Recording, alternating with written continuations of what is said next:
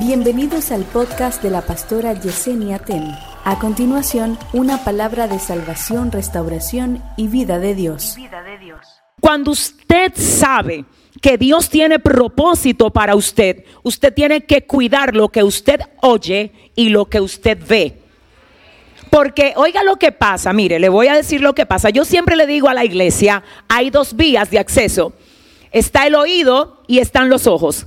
Es decir, que lo que tú oyes y lo que ves tiene poder para contaminarte o sanar lo que ya está contaminado dentro de ti. Es por esto que tienes que ser muy selectivo con lo que oyes y con lo que ves. Cuando tú quieres sanar tu vida y ponerle orden a tu vida, lo primero que tú tienes que hacer es mandar a callar dos o tres cosas de la que tú estás recibiendo porque aunque tú no lo creas, seguir algunas páginas, escuchar hablar a algunas personas que te quieren poner a hacer cosas que están totalmente desconectadas del diseño de Dios para ti, tiene influencia sobre ti. Tiene influencia sobre ti. Lo que tú ves a veces incluso determina lo que tú haces. La Biblia dice en el libro de Mateo que la lámpara del cuerpo es el ojo. Y que si tu ojo es sano, todo tu cuerpo estará sano. Pero si tu ojo está enfermo, es decir, si lo que tú ves es basura, entonces tú eres un zafacón. Si tú quieres darle el aplauso al Señor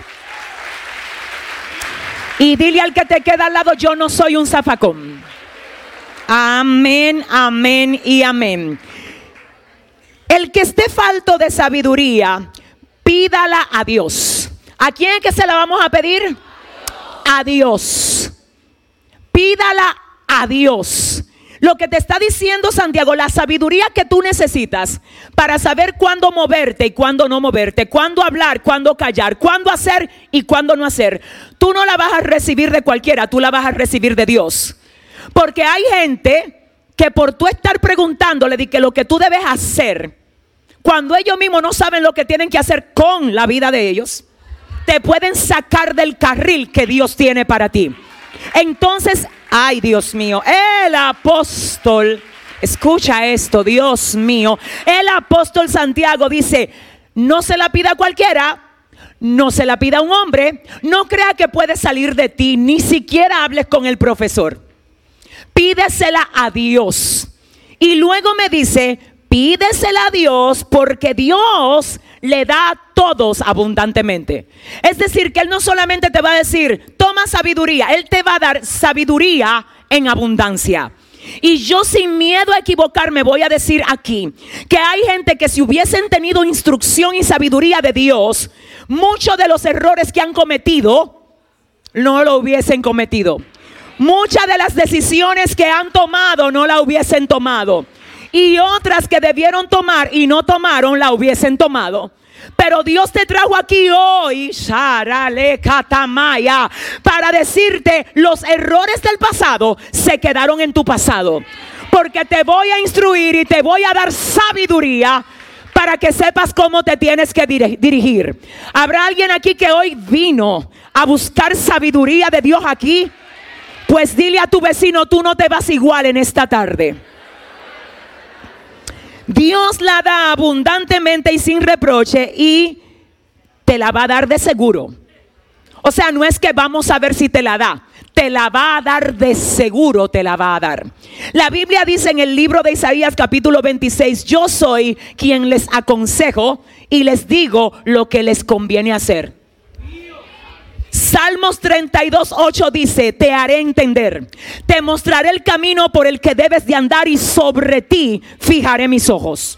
Wow, si alguien puede aplaudir al rey aquí, ¡uh, santo! Ahora escuche esto. Santiago 3:17 dice, pero la sabiduría de lo alto tiene algunas cualidades. Porque la sabiduría de lo alto no es sabiduría humana. Y yo creo que usted también está a veces confundido entre lo que es sabiduría e inteligencia. No es lo mismo. En una ocasión yo decía que ser inteligente es tener la capacidad de captar, de aprender. Pero ser sabio es tener la capacidad de aplicar lo que aprendes. Y en esa dirección te tengo que decir que hay gente que sabe más de lo que practica. Es más, hay gente que se sabe versículos de la Biblia, que los recita perfectamente bien y no los vive. Entonces, ¿de qué te vale saber si tú no practicas lo que sabes? Es como aquel que tiene un vehículo, pero lo tiene en el garaje y anda cogiendo eh, onza y llamando al Uber. O sea, yo vengo a decirte que el conocimiento que el diablo no quiere que tú uses, Dios hoy te lo entrega como un arma de guerra para que tú mandes a callar toda voz contraria a la voz de Él en lo que Él está haciendo contigo en este tiempo. Dios mío, ayúdame. Hay cosas que Dios está haciendo contigo en este tiempo que tú la vas a tener que proteger. La va a tener que proteger de gente que no está entendiendo lo que Dios está haciendo contigo en este tiempo. La vas a tener que proteger de gente que vive contigo en la misma casa. La vas a tener que proteger hasta de ti mismo. Ay, yo no sé si usted me entiende. Pero aquí hay gente que Dios la tiene en transición. No están donde estaban, tampoco están donde van a estar, están en transición. Dios, dile al que te queda al lado, estoy moviéndome, dile. Dile, estoy en transición. Estoy en transición. Escúchame, en el tránsito, en ese tránsito, tienes que tener muchísimo cuidado con lo que haces y con lo que dejas de hacer. Dios te trajo aquí para instruirte hoy. Porque es que hay cosas que tú haces que te pueden retrasar, hay cosas que no haces que te pueden retrasar. Entonces, en esa dirección quiero que oigas, la sabiduría de lo alto es primeramente pura. ¿Cómo es? Pura. Luego dice que es pacífica. Luego dice que es amable, luego condescendiente, llena de misericordia y de buenos frutos. Dice además que no tiene vacilación ni tiene hipocresía. O sea que se va a saber si realmente tú tienes sabiduría o si tienes información.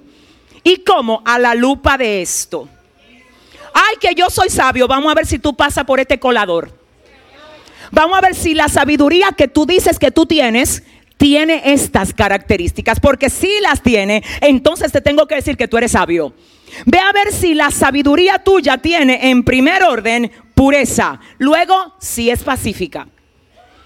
Ve a ver si es amable, condescendiente, llena de misericordia, de buenos frutos, sin vacilación ni hipocresía. Mire, antes que nada, yo quiero decirles a ustedes algo importante. Dile al que te queda al lado, Dios te va a hablar hoy. Dile, dile, Dios te va a hablar hoy. Otra vez díselo, Dios te va a hablar hoy. Antes de Santiago hablarnos acerca de esta sabiduría, él habla acerca de una sabiduría que no es la correcta. Una sabiduría que está anclada en deseos malignos. Una sabiduría que no es la de Dios. Si usted comienza leyendo desde el verso 13, usted se da cuenta de lo que yo le estoy hablando. Pero no voy a entrar muy profundamente ahí, sino que antes que nada, quiero que sepas que Santiago, dice que tengan cuidado con eso que parece sabiduría, pero no es.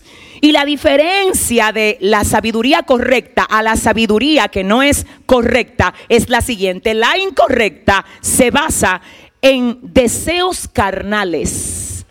¿Usted está entendiendo? Hay un contraste fuerte porque ahí hay un deseo, hay una ambición egoísta.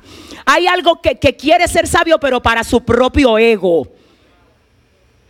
Yo quiero que tú sepas que la sabiduría que Dios te da no es para alimentar tu ego. Es para que tú brilles como luz de Él en cada lugar donde Él te ha puesto. Hay gente que quieren cosas para competir con otros. Hay gente que quieren cosas para demostrar a otros que ellos son lo que los otros dijeron que no podían ser. ¿Tú sabes realmente el, trasfondo de eso? Es su ego. Eso, eso tiene que ver con tus intenciones. Eso no, eso no tiene pureza. Lo puro no busca demostrar a nadie nada. Busca darle gloria a Dios en todo. Ay, pero si le vas a dar, si le vas a dar ese aplauso al Señor. Entonces, en esa dirección, ¿cuál es la fuente de tu deseo? ¿De dónde viene? ¿Por qué lo quieres? ¿Por qué lo quieres? Para satisfacer un deseo de tu carne. Hay cosas que tú las quieres para satisfacer tu carne y luego decir yo hice eso, o yo compré eso, o yo me di tal o cual cosa. Igual esto no es un buen fondo. Y si lo que quieres y deseas tiene como fuente el que tú luego puedas decir, yo fui ahí, yo me compré eso, yo hice eso. Tú quieres que yo te diga si eso viene de Dios o no. Dios no quiere que tú te endeudes para satisfacer el ego tuyo. Porque después el mismo ego que tú usaste para endeudarte es el que se quiebra en humillación de los que te caen atrás cuando tú no puedes pagarle. Entonces Dios no quiere que tú caigas en ese juego. Dios quiere que tú aprendas a estar contento con lo que Él te ha dado